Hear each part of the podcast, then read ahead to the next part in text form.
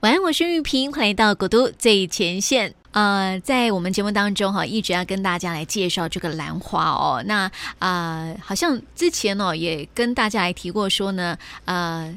在我们啊、呃，这个兰花呢，它可以说是这个海盗之花嘛，哈，很多人都很喜欢啊、呃。在今天，我们就要跟大家来聊到说呢，这个啊、呃，兰花在我们台湾是怎么样去发迹，让更多人去喜欢它，或者这个兰花的一些故事哈。好，我们今天节目当中为大家邀请到的是成大兰花研究中心的萧玉文博士，玉你好。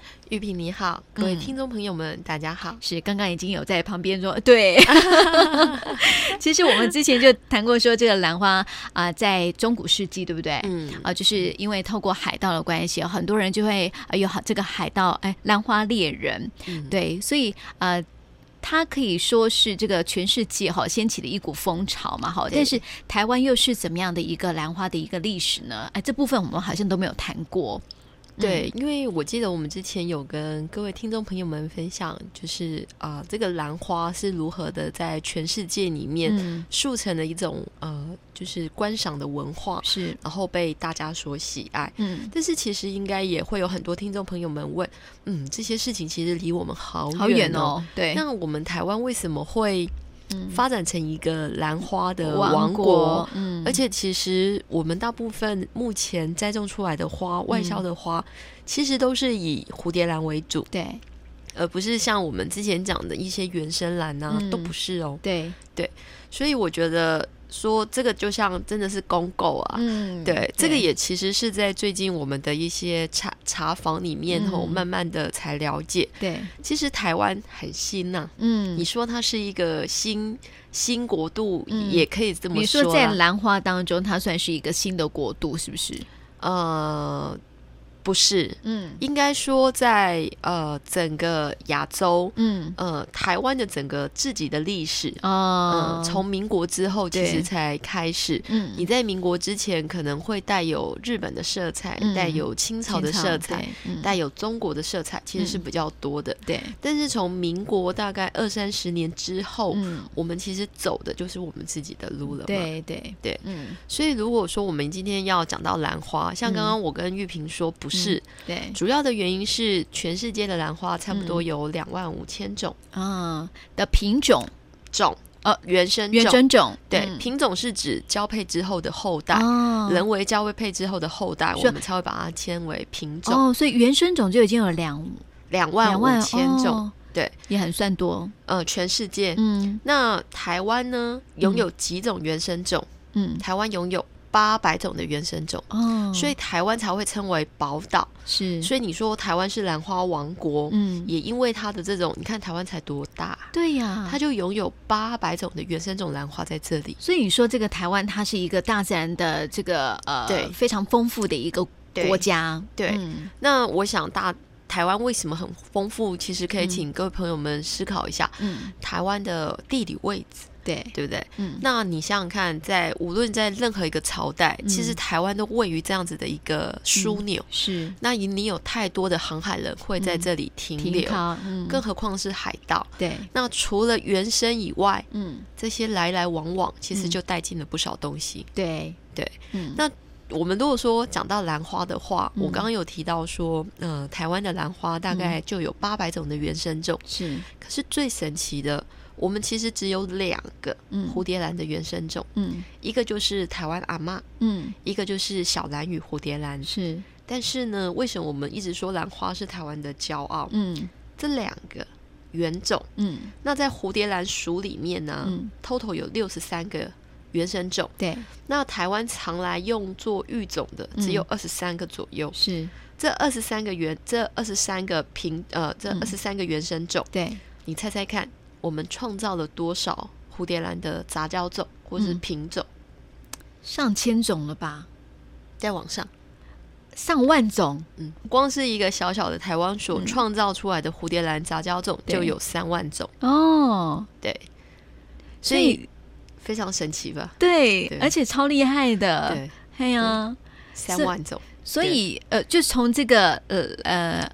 呃，您说大概二十三二十三种。当中，就创造出了三万多种的这种兰花的品种，对，嗯，所以就这是育种者他们的一些就是投入嘛，不只是育种者，嗯，所以就说我们来讲故事嘛，对，台湾大概最早了，其实台湾在民国前十八年的时候，对，那时候因为呃还是受到日本的影响，嗯，比较多。比较多的，所以那时候在台湾流行的其实是国兰，对，就是那种长得像草。嗯，然后白色的，对，那种拜穗啊、蕙兰类的，对，那这些东西从那种日剧，呃，就是日本统治台湾的时候就有被引进来，嗯，所以如果在有记录上的，就是在民国前十八年，对，大概就是国兰，它就是首次有那种国兰协会的成立，嗯，然后从大呃日本去引进这些国兰的品种进来，嗯，那你如果说是蝴蝶兰，它是什么时候才开始，嗯，有这种呃。风潮，大家有这种洋兰的协会，是大概是从民国成立之后，嗯，大概呃。三十年左右，三十三十几年左右，对，所以大概有七十年的历史。了。那从民国三十几年开始，嗯，那你有这些洋兰，尤其是蝴蝶兰这些出现的时候，对，其实，在台湾就会也是引起一些风潮，嗯，那那时候的价位是非常高的，嗯，那价位非常高之后呢，那时候的兰花，嗯，其实兰花育种需要花很长的时间，对，它是没有办法短时间就达到，嗯，所以那个。的时候，台湾就有一群人，对，他们叫做兰花收集者，嗯，他们会从全世界去收各式各样不同的种、嗯、原生种，嗯，因为通常你要从这些原生种里面去拿到它优良的特性，对，像花色啦，嗯，还有它的那个开花性啦，对，还有它的抗性，嗯，这些都是要从原生种来，嗯，所以我们刚刚提到，嗯、呃。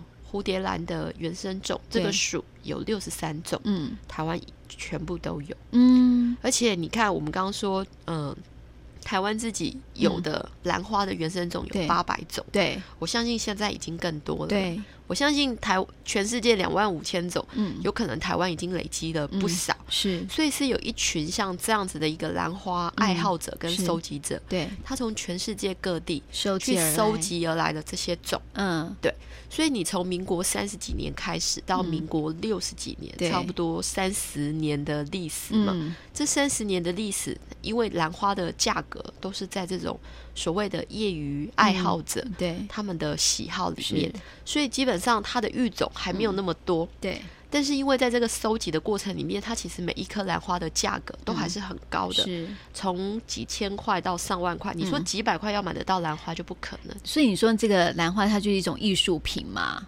对，对，但是它是也是就天然的那种艺术品，所以人都是这样子的。嗯、你看哦，我觉得在这个大自然里面，人是最特别的，嗯、因为我们拥有一个大脑，嗯，我们能做到跟动物不一样的东西。对一开始我们是从大自然收集艺术品，是。那接下来呢，我们要想办法自己创造艺术品。嗯，对对呀。啊、但是你没有这些收集的人，你不可能去创造它。对对，玉萍，你知道野外的兰花都长在什么地方吗？你之前不是说过吗？不是在山边呢，就是那个山崖边啊，要不然就是在高树上面，对不对？所以这些地方一定有什么凶猛兽啊？对啊，所以还蛮多这种爱好者，他们去采集的时候，对，发生危险。是有一头老虎在旁边虎视眈眈的，或是一只大老鹰 之类的吗？呃、大老鹰可能比较少，嗯、因为大老鹰比较常出现在这种比较空旷的地点。嗯、是对，如果它是在林子里面有雾的地方，哦、像这种豺狼啦、嗯、猛虎啊、猛虎啊，就比较常出现。而且您知道像，像呃另外一个离我们最近的，而且物种、嗯、兰花物种量也最多的地方，嗯，也非常危险。猜猜看在哪里？日本吗？嗯，日本已经是开化，开已经整个已开发国家了。菲律宾，对。哦，在菲律宾还有那个越南这一带，嗯、你知道在越南边境，对，靠近印度或是靠近缅甸的地方，嗯，还有一一一区是属于无政府地带哦，所以它是哦，所以它是那种自然资源比较丰富的，嗯、才可以让这些解放军躲起来呀，对对对，对不对？对，可是你去了之后，嗯、其实还蛮多那种。所谓的兰花猎人呢，嗯，或是一些嗯，就是像这种收集者，嗯，是一去不回的。因为可能就是遭遇到一些危险了。嗯，但是你刚刚讲到说，像是收集者哈，还有我们之前讲到的这个兰花猎人啊，嗯、这两者之间又有什么不一样呢？嗯，这其实又是另外一个故事。是、嗯，基本上我们会这么区分了。嗯，如果他是兰花爱好者，对，那基本上他会希望这个花还是能够、嗯、呃能够保持原样，然后甚至它可以不断的繁衍下去。他只会采取他需要的。嗯、对。对，但是如果是兰花猎人的话，他的满脑子都只有钱。对，对他来讲，这就是钱，钱，钱，钱。他采了一颗，就是换一颗的钱；他采了十颗，就是十颗的钱。对，最好呢，这个全世界只有他能，他拥有。对，所以呢，我们常说某个国家的的的海盗，嗯，他们呢，就是。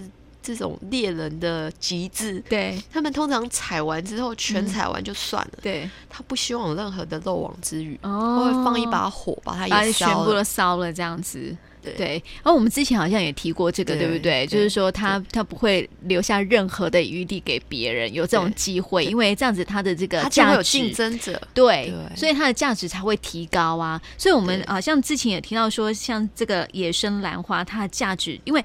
可遇不可求嘛，所以是价值都很高。对，嗯，所以就像我们刚刚提的，对，人吼、嗯、永远是没有满足的。对，所以一开始是从野外来，那野外达不到的时候，嗯、那就是自己创造。是，所以我们从民国三呃三四十年之后，嗯，他就是因为这个。兰花的价格非常的高，野生兰花的价格非常高，是，所以就是它形成了一股，就是台湾早期这些律师啊、嗯、有钱人的一个爱兰的风范，医师哈，对，嗯，那加上那个时候的士林官邸，嗯，他其实是那时候有一个日本人，他没有离开台湾、嗯，对，那因为他本身很爱兰花，嗯，他就在那个士林官邸种了很多兰花，嗯，然后他就去参加美国的一些。呃，比赛甚至是世界各地，嗯，得了很多奖，嗯，尤其是以台湾的白花阿妈，嗯，在这里面呢，也扮演大概得了四五次的奖，嗯，所以你说这个台湾阿妈是台湾之光，哦，是，确实是，对，呃。怎么说？不为过，然后不为过，对对对，对。所以您看，就是从三四十年开始，因为它的价格高，嗯，所以才会有很多人想说，哎，你看那一颗一千五，哎，对，两千，哎，嗯，如果我有办法用组织培养的方式去创造多少颗，对，这是不是一个生意，也是一个产业？对。所以我们之前有提到皇帝，嗯，对，它不是十颗要价台币三百万，三百万，对。在民国六十八年的时代，哎，这很天价，天价，对对。所以这是一个很值得大。大家投入的一个产业，嗯，所以我们就算一算，你从民国大概六十年左右，嗯，开始一窝蜂大家往育种的方向走，嗯，然后开始去配种，配到今天是不是差不多四十年？对，所以我们之前有提到维纳斯，嗯，要创造一个成功的品种，嗯，三十年到四十年之间，差不多。所以我们现在其实是从呃民国三十几年，嗯，从这些呃收集者，对，然后慢慢的累积到一定的。顶点有这么多的品种之后，供这些育种者使用，嗯，那它才有这么多的品种可以使用。对，如果这些育种者自己还要上山去采，嗯，那我想现在应该还没有开花结果，真的，对，对啊，所以就是呃，我们台湾现在有这么样的一个兰花的一个王国，这么的大哈，而且呃那么大的产业，对不对？对，应该就是那些靠着这些过去的一些呃收集者来的，就是收集者，嗯，然后再来是育种者，嗯，那光是这两个。其实是不足以形成一个兰花产业的，嗯、对，因为您看，呃，收集者就是收过来，是。育种者就是育出来，嗯，可是这些东西并没有办法造成我们现在一颗可以大概两三百块就买到。对呀、啊，你刚刚说的时候，我就想说，哎，过去兰花的价钱这么的高哈，呃，在日本时代，它可能就是只有啊、呃、师字辈的律师、医师才能够拥有这样的一个，因为他们赚的钱多嘛，他们才可以有这样的一个生活的品味啊、呃，去欣赏兰花。去养兰，但是因为现在你知道这个现在的兰花可以说是蛮平民的一种价格了哈，也造成说很多人愿意啊、呃，就是呃去欣赏它这样子，因为当然是有它的一个缘由啊，所以大家应该都蛮想了解这段故事吧？对，我觉得这个部分我们可以下礼拜找个时间特别来讲，嗯、这其实就是跟台糖有关，嗯，那也跟一个就是我们之前有提过的兰花之父，嗯、是。我们说他是一个平民的皇帝哈，对，也可以这么讲，嗯，因为他们。就是它的一个推广，对，让兰花整个变产业化。嗯，所以对这位兰花之父哈，陈文辉老师，他其实有两级的评价。嗯，一级呢是业者，就是一般的这些育种者对他的评价，他们怪他，都是你。嗯，把兰花从一千块变成现在一百块，哦，都是你。对，我们当初希望做的是一千块的事情，对。对，可是你把它变成一百块，对。对。但是另外一群的人，包括我们现在的消费者，会感谢他，对，也因为他才有可能全世界十颗兰花里面有七颗来自于台湾，对。但是你。你量大，价格就会低，是。才有外销的可能性。嗯，所以才说，其实台湾兰花的整个产业，它的历史有就是有赖三种人：嗯，收集者，嗯，育种者，对，跟生产者。是。对，那一定要各司其职的，就是大家扮演好不同的角色。如果一一个人他同时扮演了三种角色，我想应该不可能做不来吧？现在。对呀，是不是还应该有一个行销者呢？这就是台湾嗯。很弱的地方，嗯，对啊，因为如果说你没有把它行销出去的话，并不会让那么多的人知道说，哎，这个兰花它的一个美或是它的好啊，不是？基本上，我觉得行销其实一直也是台湾兰界的一个痛，嗯，因为基本上政府呢，他很有心要辅导，对，不知道该怎么辅导，嗯，那所有的业者们呢，嗯，他们。各自有兰源，各自砸了很多钱。是，那这些兰源的业者会跟我分享，他跟我说：“哎、欸，萧博士，嗯，其实我觉得做兰花非常的辛苦，嗯，而且做兰花的人什么都要懂，嗯，第一个，我们要能够育出新的品种，对，领导市场流行，嗯，所以我们要具有美感，对。第二个，我们要会生产，嗯，我们要会组织培养，对，我们需要这些生物技术，嗯，嘿，还要能够做品管，是，嘿。”那第三，我们要自己去找通路，嗯，要去做国贸，对。然后不懂的语言呢，还要想办法学，对。那最后呢，还有人问我们说，这育种到底怎么来的？对，我们还要会讲故事，对。所以基本上，哦，这个做兰花的人真是十项全能啊，是啊，什么都要会，对。对。哦，而且在这个整个外销的过程里面，你包括容器、嗯，运输的环境，是。还有很多很多的小细节，耶。对。对啊，所以你看。哦，所以如果说把这个兰花当成是一种农农业哈。嗯我们这些农夫应该也不用做那么多事情吧？种米的不一定要了解美感啊，或者是啊，当然品管还是要顾着了哈，也不一定要了解国贸这部分嘛哈。但是因为兰花你要做的事情还蛮多，因为我们之前也跟呃听众朋友来呃介绍过，就是说呃像是哦皇帝好了，或是啊、呃、后来开发出的像是那种小丑呃小丑花，对哦，它都是从这种很独特的这个颜色当中，就是你发现说哇原来。原来这个呃颜色是很特别的，但是你要怎么从这么多的雷同的这个颜色当中取出一颗特别的，那就要靠的很大的眼力。所以上次玉莹就很开玩笑的说，其实这些种兰花的人呢，应该就是眼力都非常好，而且几乎都没有近视这样子。对，所以我们刚刚有讲嘛，他们其实是艺术家。对，你不可能叫艺术家出去卖嘛，嗯，对不对？对，所以其实台湾的行销是一直没有做得很好。嗯，如果台湾的行销做得很好，我们不会做代工，嗯，我们也不会曾经被一篇文章弄得就是整个台湾在跳。对，什么叫一个公司可以打败一个蝴蝶兰王国？对，因为其实大家知道，我们刚刚讲到农业，嗯，其实兰花已经不属于农业，对，它其实已经迈向工业，嗯。哪哪一种作物，嗯、它是住住在主培室，对，二十五度 C，嗯、四季均温，嗯，然后夏天太热吹冷气，嗯、冬天太冷吹暖气，对，对不对？嗯，然后呢，所有的这种喝的水过滤过，环、嗯、境都是无尘无菌，对，是，对啊，哎，所以人家你看，就是因为照顾的这么好，所以过去很多人都认为说，其实兰花是很娇弱的。大概就是因为照顾太好的关系，对，对。但是这也是你想想看，在野外里面，它其实有极大的抗性，对。但是它几千颗里面就那么一两颗，对不对？对。那现在因为你整个量产的技术，你一定要让它，嗯，就是在我比较温度平均，没有，它必须要产品然后就是制度化，是，然后它也需要标准化，嗯，而且甚至你出去的东西，你不能每一颗都长得不一样啊。你现在生产出来的一百万颗，就像面板一样，对，你必须一百万个都长得一样啊，不要的淘汰啊，对，所以它根本就已经是生产线的工业制程，是是是，对。对啊，所以你知道这个兰花的一个呃，这个种植的一个过程啊，还有在我们台湾的一个历史，老实说并不是很长啊，哈，但是也都是靠着我们这些啊、呃，刚刚也讲到的说兰花之父啊啊、呃，还有这些采集者啦，然后这个育种者哈，他们的努力，所以才会创造我们这样的一个兰花的一个王国哈。不晓得说，因为我知道说，我曾经看过一个故事，就是说，诶，不是一个故事，一篇文章哈，他就写说。其实因为呃产郁金香的荷兰嘛，然后看到台湾哇，可以把这个兰花做的这么的好，所以他们也想来分一杯羹，然后为什么要给台湾独赚呢？对，所以他们好像也在啊、呃、积极的在发展这样的一个技术，而且这种技术好像是越来越超，快要超越我们，是不是？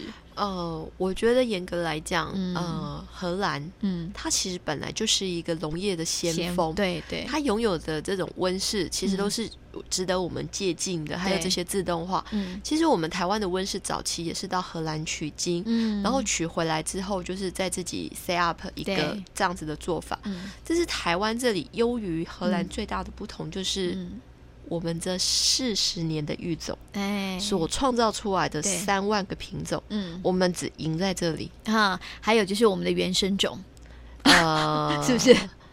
我觉得应该是说，我们比他跑的。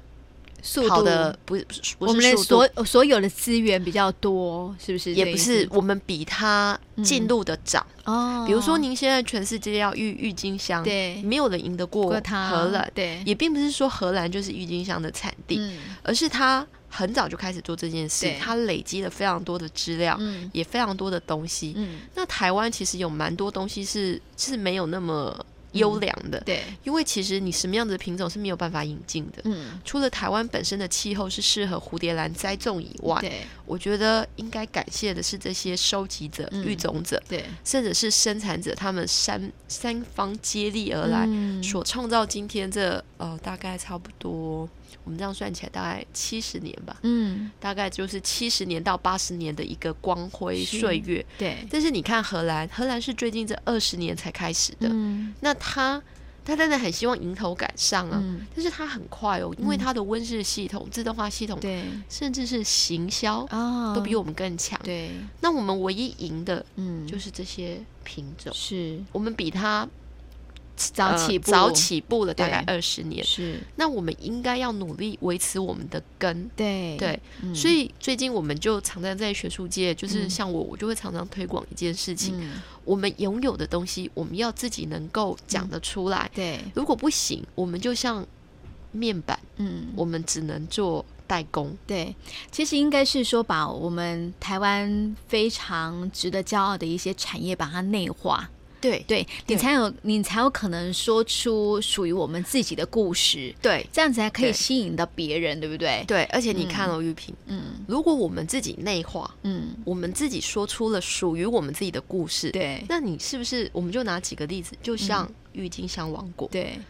荷兰的郁金香生产量真的很大吗？嗯、没有，嗯、但是全世界每个人，甚至是下个一百年，对，每个人都会记着荷兰是郁金香王国。嗯，它不会因为任何一件事情而有所动摇。对、嗯，那兰花也是这样子啊。嗯，我相信台湾不会甘于做代工文化。对，那不想去做代工文化，我们又已经比别人早跑了大概二三十年，对现在有七十年的。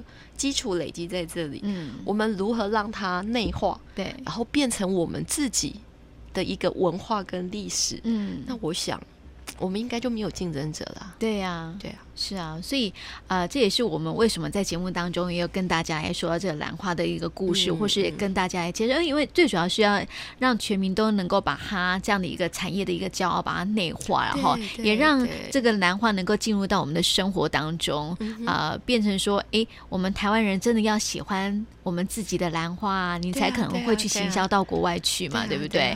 所以要让人家知道说，哎，你就从台湾来了，有时候呢，就是用这个兰花来做一些代表也不错。对啊。对啊，所以我觉得在未来，我们也会努力把就是业界曾经发生的事情，嗯，比如说我们之前分享的那位呃九十岁高龄的叶。就是那个杰脑先生，对对，杰脑先生，对，你看他育出一颗呃维纳斯也花了将近四十年，对，那他是大概四十岁将近五十岁的时候才开始进入，对，所以你算一下就知道，嗯，他投入的时间大概有多少，对呀，还有投入的一些心血了哈，嗯，这跟大家来啊，今天来跟大家分享这样的一个故事哈，我们下次再跟大家来分享哈其他的一些啊兰花有趣的或者是很棒的一些故事，再跟大家分享，好啊，谢谢。谢谢谢玉云。嗯